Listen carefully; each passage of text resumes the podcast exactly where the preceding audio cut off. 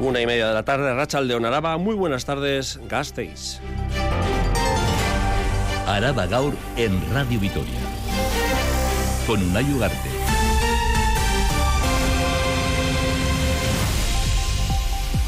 Más de 3.600 familias se beneficiarán del incremento progresivo de las cuantías de la prestación económica de cuidados en el entorno familiar, más conocidas como PCEPS, en los próximos tres años. Las Juntas Generales han acordado solicitar a la Diputación esa subida de un 27,5% hasta 2026.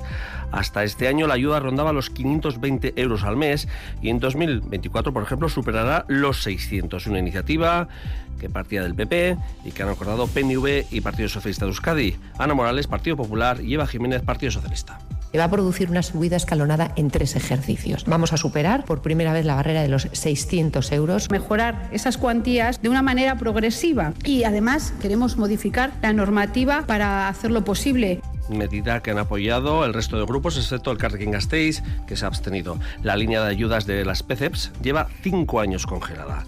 Y quinto día de huelga en Tuvisa. Mañana reunión de los representantes de la plantilla con el Consejo de Administración. Esta mañana su presidente Iñaki Gurtubay ha afirmado que está cerrando la propuesta que presentará al comité de empresa mañana y que no hay líneas rojas.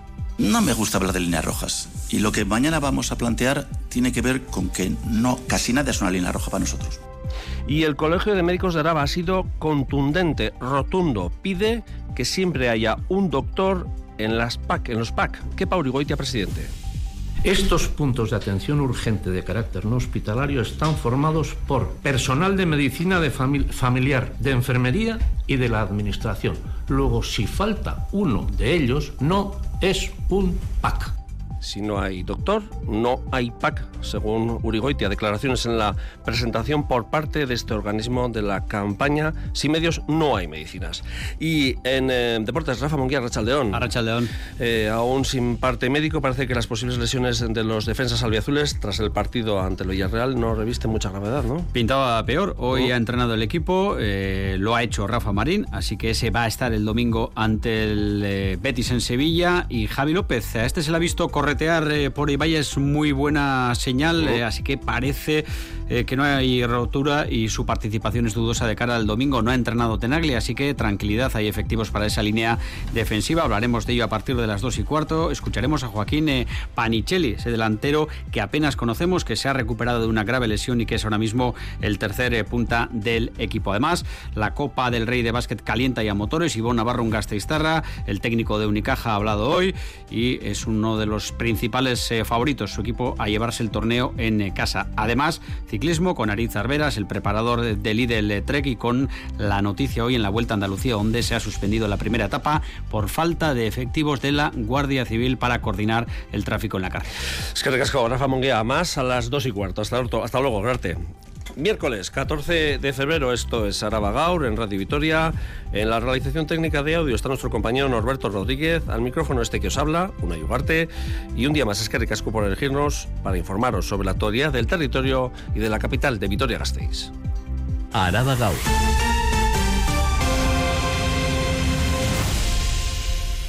Ambiente soleado, cielo despejado y temperaturas altas para ser inicios de febrero. Por la tarde habrá nubosidad de tipo medio y alto en la mitad norte del territorio. El viento será de componente sur y durante la tarde-noche será algo más intenso.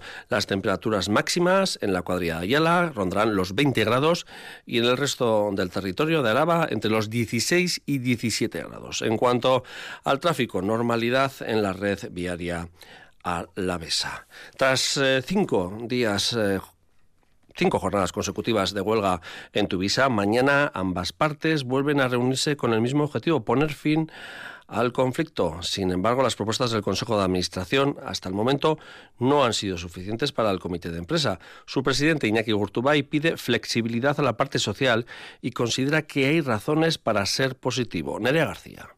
Este jueves a las 9 de la mañana el Consejo de Administración y el Comité de Tuvisa se sentarán por octava vez a negociar. Este último, el comité de Tuvisa, critica la manera de actuar del ayuntamiento. Insiste en que esta reunión debería de haberse priorizado. Su presidente Iñaki Gurtubay argumenta que He convocado a los sindicatos cuando la propuesta que tengo que presentar la tengo bien elaborada, bien trabajada con el equipo de Tuvisa y lo antes que he podido, pero yo pues como concejal de más áreas pues, pues tengo más trabajo. En cualquier caso, he convocado a las 9 de la mañana la primera hora porque sé que hoy a la tarde voy a tener terminada la, la propuesta.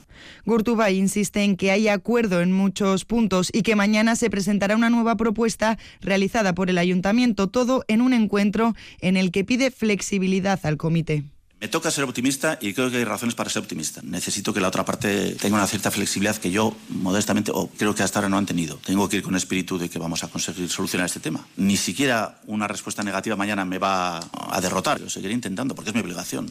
Así las cosas mañana se mantiene la huelga en los servicios de autobuses hasta conocer la decisión tomada en la reunión. Recordar además que esta decisión debe ser votada en Asamblea General para desconvocar los paros y ya lo dijo ayer en Diálogos de Radio Victoria y hoy lo ha repetido en rueda de prensa. El concejal de tráfico, Gurtubay, Iñaki Gurtubay, ha salido al paso de las acusaciones del Partido Popular de Gasteiz. No hubo sobrecoste en el BEI, dice el informe del interventor, así lo demuestra. La cifra de gasto que se desprende de este cálculo incluye acciones vinculadas al BEI, pero dice sin muy tangenciales. Tal es el caso del nuevo aparcamiento disuasorio de Iturricha o la obra de Anvisa para renovar las tuberías. La explicación, según Gurtubay, el Partido Popular de Gasteiz ha querido realizar un uso político del informe del interventor. Su lectura, insiste, ha sido engañosa viendo que, es, que no, puede, no se puede defender que cueste el BEI 76 millones, como afirmaba el Partido Popular, decían, sobrecoste 76 millones, no cuadra, pues ahora nos inventamos, haciendo un poco un juego de trilero, nos inventamos que el BEI cuesta 18 millones más que lo que costaba al inicio. No, no, no. El BEI cuesta 55 millones y siempre lo hemos dicho desde el ayuntamiento. Bueno, creo que es un poquito un juego de trileros que yo creo que tenía que intentar aclararlo. Y a estas horas ya ha terminado la Comisión de Seguridad, Gobierno Abierto y Modernización de la Administración. Eh, en esta comisión ha estado nuestro compañero Adrián Nicolau. Arrachaldeón, Adrián. Caiso Arrachaldeón Unai. Bueno, de los temas eh, que se ha tratado ha sido una pregunta del Partido Popular, esos actos vandálicos contra menores en los barrios de Salburo y Santa Lucía. Sí, el concejal de seguridad Iñaki Gurtubay ha precisado que la policía local ya tenía conocimiento de estos hechos antes de la denuncia que se hizo pública. A partir de esa denuncia, anuncia Gurtubay que desde el pasado 7 de febrero una patrulla de paisano patrulla la zona de la senda de los astrónomos y Parque del Este. Lo hacen especialmente por la tarde. Iñaki Gurtubay. Eh, incluso tenemos ya un poco, desde el día 7 de febrero, todas las tardes se está haciendo estas vigilancias por parte del turno operativo y por parte de la patrulla de menores. Las vigilancias se están haciendo en la zona de los, como dice, astrónomos y Parque del Este, principalmente, astrónomos y Parque del Este.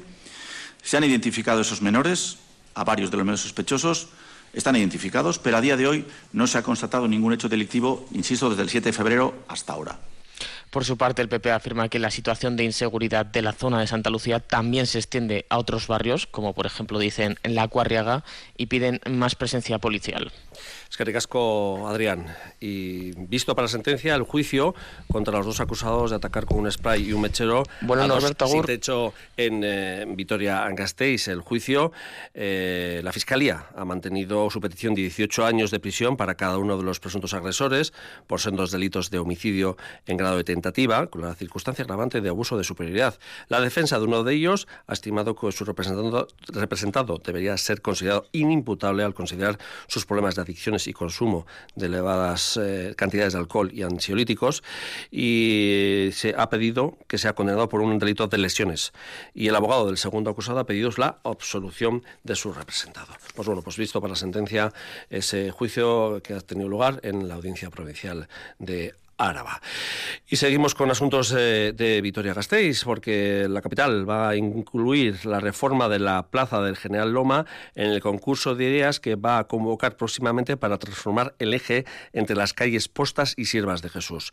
Se busca un diseño unificado, adelantado en Radio Vitoria la concejala de Espacio Público Beatriz Artola Zaval, que en breve va a concretar todos los detalles en el Colegio de Arquitectos. Javier Moncada. La plaza del General Lomas había quedado inicialmente fuera de la reforma de ese céntrico eje peatonal, pero el gobierno municipal lo ha pensado mejor y también va a incluirla en el concurso de ideas que se va a consensuar con el Colegio de Arquitectos. Esta semana, si no es la siguiente, me voy a reunir ya con ellos y con ellas con el objetivo de mm, concretar ya cómo vamos a hacer ese concurso de ideas. Voy a proponerles la posibilidad de que ampliemos ese concurso de ideas teniendo en cuenta General Loma, porque al final es el mismo eje. Se busca un diseño unificado entre todos los espacios que se van a reformar, incluida la Plaza María Sarmiento frente al Corte Inglés, donde la previsión es que las obras inicien antes del verano. Lo que queremos es revitalizar esa zona de la ciudad, impulsar el comercio, mejorar la calidad de vida de las personas que viven y transitamos por esa zona. Hicimos Santa Bárbara, eh, bueno, pues es terminar de mm, realizar la reforma de esa plaza. También en verano, ha señalado Artola Zaval, se pondrá en marcha la tercera fase de las obras que van a transformar Los Herrán en un gran bulevar verde.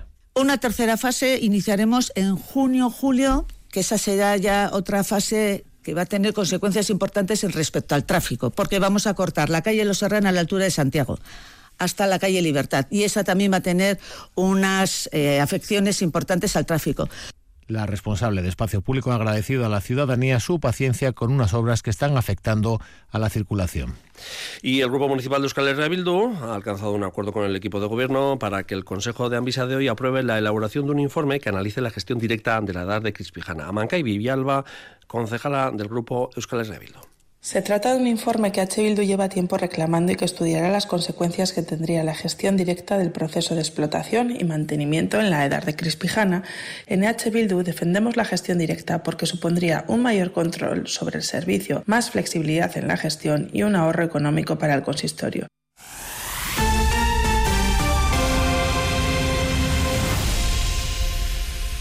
Y nos vamos a asuntos del territorio y en concreto a las juntas generales, hoy ha habido pleno y se ha acordado incrementar en un 27% las ayudas para los cuidados en el entorno familiar, más conocidas como PCEF, durante los próximos tres años, de forma progresiva. Todos los grupos han apoyado que después de cinco años se descongelen estas ayudas. Sin embargo, el Carrequín Araba no ha apoyado la propuesta firmada por el PP y el Gobierno porque considera que el incremento no es suficiente. Nerea García. En Araba son más de 5.600 las familias que reciben estas prestaciones, que hasta el momento eran de 520 euros mensuales. Ahora esa ayuda se incrementará un 27,5% para todos los niveles de dependencia. La subida se realizará durante los próximos tres años. En 2024 será del 12,5% y en 2025 y 2026 del 7,5%. Una medida que califican de avance importante tanto el Grupo Popular, quien ha traído el debate a la Cámara Alavesa, como el Gobierno, quien ha firmado la propuesta. Son Ana Morales, PP y Eva Jiménez, Partido Socialista. Si Violita llegar a alcanzar un incremento muy importante, se va a producir una subida escalonada en tres ejercicios. Vamos a superar por primera vez la barrera de los 600 euros porque uno de los objetivos es que los cuidadores puedan darse de alta en la seguridad social. Que mejorar esas cuantías de una manera progresiva y además queremos modificar la normativa para hacerlo posible. El Carrequín Araba también ha presentado una propuesta particular, la cual incluía una subida del 30%. Begoña Seco, juntera del grupo ha criticado que no es lo suficientemente ambiciosa y que la subida que se ha aprobado es, dice, ridícula. Han quitado todas las propuestas que tienen que ver con sensibilizar, con educar. O sea, se ha quedado en nada. Nos van a tachar de negativistas, que es mejor un poco que nada. Pero hombre, ya que se han puesto a trabajar en el tema, haber trabajado con nosotros, sacar esta propuesta conjuntamente Asimismo, las Juntas Generales instan a la Diputación alavesa a modificar la normativa reguladora de estas ayudas en el plazo de dos meses y así posibilitar el cumplimiento del acuerdo. El Endacari ha visitado esta mañana la empresa alavesa Las Caray Lea a las afueras de Vitoria-Gasteiz, dedicada a la fabricación de productos cosméticos y que cumple 200 años, lo que la convierte en la más antigua de Euskadi. Iñigo Urcullo ha puesto en valor la labor de esta firma familiar que apunta es fruto de la cultura del esfuerzo y sacrificio. Euskadi necesita empresas como las Caray Lea, negocios grandes, medianos y también pequeños. Todos son imprescindibles para seguir manteniendo nuestro bienestar y calidad de vida. Por eso hoy volvemos a animar a todas las personas que han decidido o están decidiendo dar el salto. Iza por ello. Y la planta de Mercedes-Benz de Gasteiz suspenderá su producción el próximo 23 de febrero para ajustarse a la demanda del mercado. Del mercado. Esta será el quinto de los eh, parones de la mayor fábrica de Euskadi. Eh, tiene que parar por esa bajada de pedidos. Ya lo hizo en el 2, el 9 y el 12 y el 13 de este mes. Las paradas irán con cargo a bolsa de horas que recoge el convenio.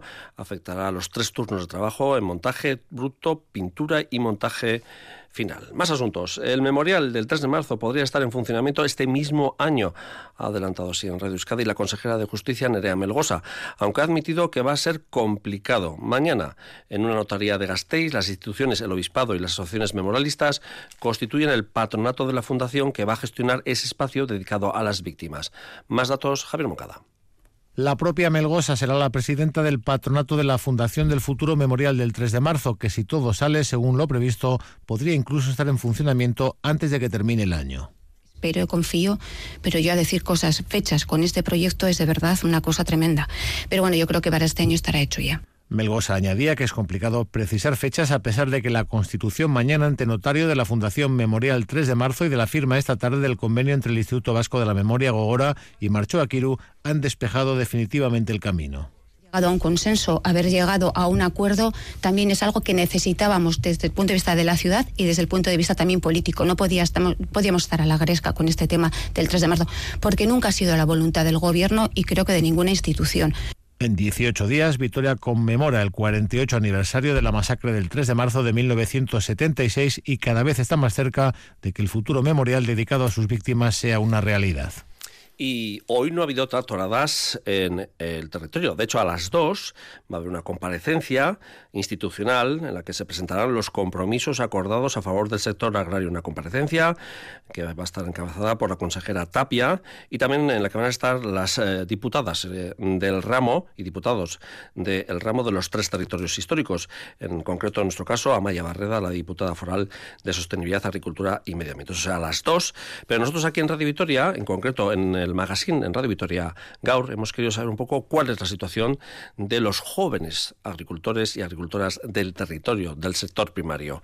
La excesiva burocracia y las exigencias de las instituciones hacia sus productos hacen que su trabajo sea, se vea dificultado a diario. Hoy, aquí en Radio Vitoria, tres jóvenes nos han contado cómo es su día a día en un sector que está envejecido y en el que le peligra el relevo generacional. Nos lo cuenta Miriam de la Mata.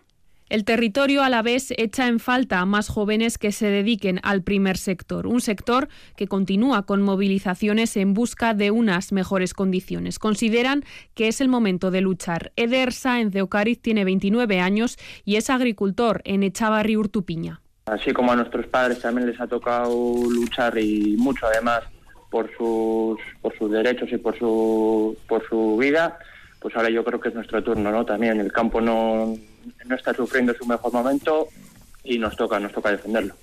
Buscan además dejar de lado la excesiva burocracia a la que están sometidos. David García de Albeniz, de 30 años, es apicultor. Nos van a exigir en el futuro un control de cada uno de nuestros movimientos cuando nosotros movemos una colmena de un lugar a otro, o si se nos muere una. Luego también los productos que echamos, la duración, dónde las echamos, todo con lotes y demás. A pesar de las dificultades y de ser una minoría, los jóvenes que apuestan por el agro no conciben abandonarlo. Mireya Córdoba tiene 25 años y es enóloga en la bodega familiar Córdoba Martínez de la Puebla de la Barca. Dudas no he tenido nunca y es que encima tampoco coincido un futuro sin esto. No, sería feliz que mi producto sea rentable y, y, ya está. O sea, más, más, más ecológico, mucho mejor, mientras que sea rentable. La apuesta de la ciudadanía por el producto local y aliviar los costes de producción son algunos de los deseos que esperan cumplir en un futuro cercano. Y el Colegio de Médicos de Araba ha presentado la campaña Sin médicos no hay medicina. En esta presentación han sido claros, si no hay médicos no hay PAC. Bueno, pues la iniciativa, la campaña que han presentado tiene como objetivo denunciar la gestión de las administraciones sanitarias que no han abordado una planificación correcta de recursos sanitarios y alertar sobre los riesgos, que conlleva normalizar servicios médicos sin disponer de un médico. Irene Barondo. Con la campaña Sin médicos no hay medicina, el Colegio Oficial de Médicos de Araba critica que la falta de profesionales médicos no puede ser una excusa para una reorganización sanitaria sin garantías. Kepa Urigoitia, presidente del Colegio Oficial de Médicos de Araba. No puede ser una excusa la falta de profesionales para empezar a decir que, bueno, vamos a reorganizar todo esto, pero una reorganización sin garantías, como digo, eh, trasladando las funciones propias de unas categorías a otras. Somos firmes defensores de que eh, cada uno tiene sus competencias y se le deben respetar no solamente al médico las del médico, al médico las del médico, a la enfermera las de la enfermera, al auxiliar las del auxiliar y al celador las del celador, a todas las categorías. Pero sin olvidarme que en todas las categorías está la del médico. También piden transparencia a la Administración. Denuncian que, según la página web de Osakidecha, en los PAC tiene que haber un médico y que eso, en la práctica, no está garantizado. Estos puntos de atención urgente de carácter no hospitalario están formados por personal de medicina de familiar, de enfermería y de la Administración. Luego, si falta uno de ellos, no es un PAC. Así de claro. Infórmenlo. No hagan pensar a la población que voy a un PAC donde va a haber un médico porque aquí resulta que dice y me encuentro con que no hay. Asimismo, destacan que los y las sanitarias no son responsables de esta situación y piden a las administraciones que asuman su responsabilidad. Es que casco y la preocupación por el uso excesivo de los móviles y las pantallas por el acceso a la pornografía por parte de menores ha dado un paso más allá en los centros escolares de Gasteiz y de Araba. Colegios y familias están llegando a acuerdos para retrasar cada vez más la entrega del móvil a los jóvenes. Un acuerdo que solo tiene sentido, recuerdan, si se hace en red. De momento, siete centros escolares del territorio forman parte ya de esta iniciativa que se denomina Comunidad Reset, pero hay, hay más a punto eh, de hacerlo, más centros a punto de hacerlo. Silvia Núñez. La iniciativa comenzó en Urquide, pero forman parte ya de la llamada Comunidad Reset otros centros. Son Ramón Bajo, Veracruz, Eneclic, Gorbella Escola, Errecabarri y Adurcha. El objetivo, realizar una reflexión conjunta sobre las pantallas y sobre las consecuencias de un mal uso entre los menores. Nos lo explica uno de los impulsores de esta iniciativa, Aitor Pérez de San Román, de Urquide. Decimos es, vale, hacemos una primera sesión de sensibilización, donde eh, durante una hora provocamos abrir los ojos, salir de la caverna, ver la luz en este tema, lo importante que es, lo grave que es. Estamos asustados, os venimos a asustar. Pero también tenemos una solución. No vale asustar para nada, ¿no? Tenemos un acuerdo, un compromiso que nos puede ayudar. Un acuerdo que busca un compromiso conjunto de todas las familias para entregar el teléfono lo más tarde posible, mejor a partir de los 14 años. Y si ya lo tienen, se busca también el acuerdo para ayudar a los jóvenes y a toda la familia a hacer un buen uso de él. Pérez de San Román apela a la responsabilidad conjunta, no solo del colegio, también de las familias. No sé si alguno de vosotros o vosotras ha visto pornografía infantil. Yo sí, porque vino la policía municipal al colegio y entre eh, dos, dos, centros de Vitoria, entre alumnado menor, se produjo un intercambio de contenidos. Entonces, esa pata de educación que todos los centros estamos haciendo es correcta, es necesaria y fundamental. Pero hay otra. Tenemos muy claro que esto, cuanto más tarde, mejor. La iniciativa consiste en ofrecer charlas y formaciones en los centros educativos para que la comunidad comprometida sea cada vez más grande y lo hace de mano de la Fundación Vital. Arancha Ibáñez de Opacua es su directora. Esperamos que funcione, que nos sirva para algo. Desde luego, la posibilidad existe de que sirva y ante esa posibilidad, desde luego, no queremos desaprovecharla. Araba Cultura. Charlo, Cris, Arrachaldeón. Arrachaldeón. Bueno, hoy, día de San Valentín, se rueda el audio Azken Románticoa, que los últimos románticos, adaptación cinematográfica de la novena homónima de Chani Rodríguez, también del audio, y dirigida la película por David Pérez Añudo. Anne fue la película que catapultó a la fama a Pérez Sañudo. El filme ganó tres Goyas. Casi cinco años después, el realizador dirige nuevamente un largometraje en euskera. Una película muy especial en opinión de Sañudo y muy complicada de adaptar, ya que está llena de reflexiones en primera persona. Es muy especial y muy complicada de adaptar en cuanto a que mm, está llena de, de reflexión, de pensamientos, muy en primera persona y un poco nuestro reto ha sido hacer físico eso sin perder la esencia de la novela. ¿Y por qué lo de delicada o complicada? Pues porque es una de estas películas que por sinopsis resulta terrible, porque es una historia de, de duelo y de, y de enfermedad, pero es una película tremendamente luminosa, ¿no? Askenia Romantikoak es una historia de superación, compañerismo y amor. Una película sobre los giros que da la vida brindándonos segundas oportunidades, sobre aquellos anhelados tiempos pasados. Una historia local, pero a la vez muy universal. Sí, totalmente universal. Últimos románticos eh, hace referencia a una, a una historia de amor. Es una historia de amor muy sutil y muy anómala además, pero también es un término, lo de romántico, que hace referencia a, al romanticismo, al romantizar un, un periodo que ya no existe, ¿no? De alguna manera todo transcurre en un, en un territorio sin presente, ¿no? Donde, donde solo hay un pasado que fue, pues sí, más favorable o esplendoroso, donde había más trabajo, había más dinero, había más población, había más actividad. Miren, Gastañaga encabeza un reparto de este film que comenzó a rodarse el 5 de febrero en Guernica y que cuenta también con localizaciones en Lisboa, Ronda y Sevilla.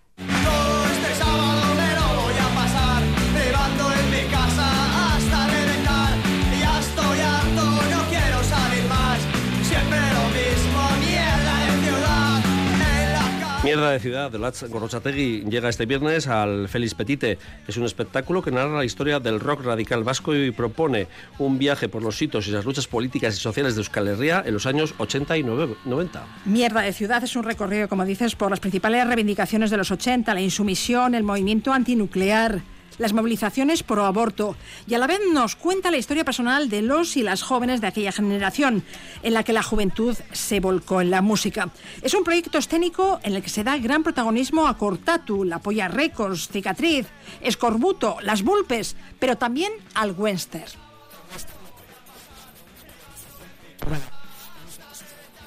Al vasco, eh, la gente más mayor escuchaba en el comienzo de la democracia escuchaba cantautores locales y cómo esa gente joven, influenciada por el punk de los 70, del 77 de Londres, empezaba a hacer otro tipo de música más subversiva y era su propio lenguaje cultural, invadía o colonizaba eso que estaba antes que ellos.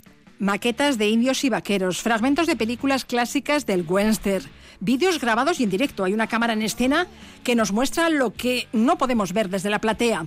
Música y efectos de sonido en directo y un texto de teatro documento son las herramientas de las que se sirve Gorrochategui para trasladarnos una idea. Nuestra cultura juvenil ha pasado de moda, han llegado nuevos colonizadores y bienvenidos sean. El discurso final habla sobre el paso del tiempo y sobre dónde estamos nosotras ahora y sobre la gente joven que viene a colonizar y lo fantástico que es que haya gente joven con rabia, con ganas de hacer cosas, de romper moldes, de romper nuestros moldes como gente más mayor. Mierda de Ciudad se podrá ver este viernes a las 7 y media de la tarde en el Teatro Félix Petite. Las entradas ya están a la venta en la web del Principal. Y la Casa de Cultura Ignacio Aldecoa ha organizado el primer Festival Internacional de Cuento Literario. Se celebrará entre el 13 y el 16. Se ofrecerán talleres, conferencias, charlas, lecturas para todos los y las aficionadas de la lectura. Bajo la dirección del cuentista Iván Zaldúa participarán escritores y escritoras de gran renombre como Arcaitz Cano, Joseba Sarrenendia, María Sunlanda, Eloy Tizón, Isar Rosa, Tina Vallés o el gasteiztarra Beñat Goitia. El festival quiere reivindicar que el cuento está más vivo que nunca. Iraide Ibarrondo.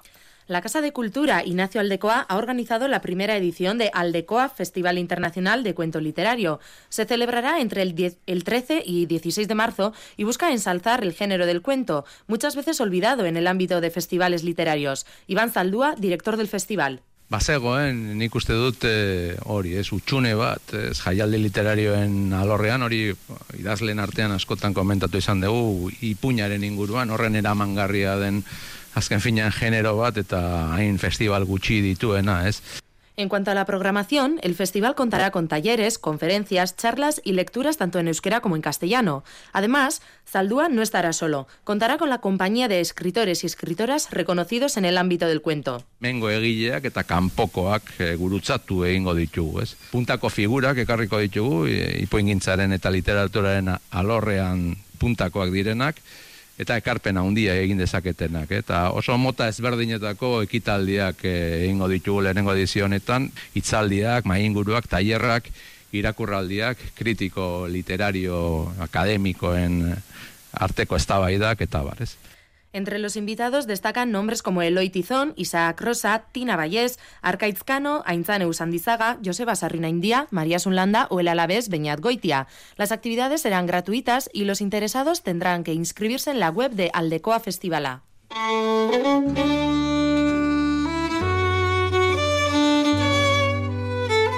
Bajo el título de Cluny, la expansión de un románico europeo. Entre hoy y el 8 de mayo se van a desarrollar en la capital las séptimas jornadas alavesas de arte románico.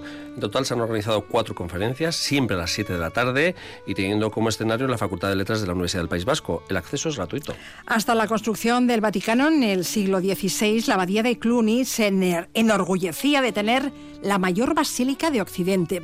Y el abad de Cluny llegó a tener más influencia que el propio Papa.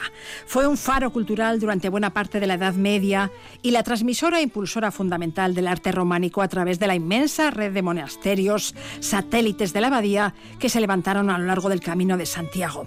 Hoy abre el ciclo de conferencias la doctoranda de la Universidad Complutense Pilar Recio, que va a hablar de los códices de la reina Sancha de León, el uso del color en el románico y los monasterios de San Juan de la Peña y San Zoilo de Carrión. Protagonizarán las tres charlas que con la de hoy conforman estas séptimas jornadas alavesas de arte románico.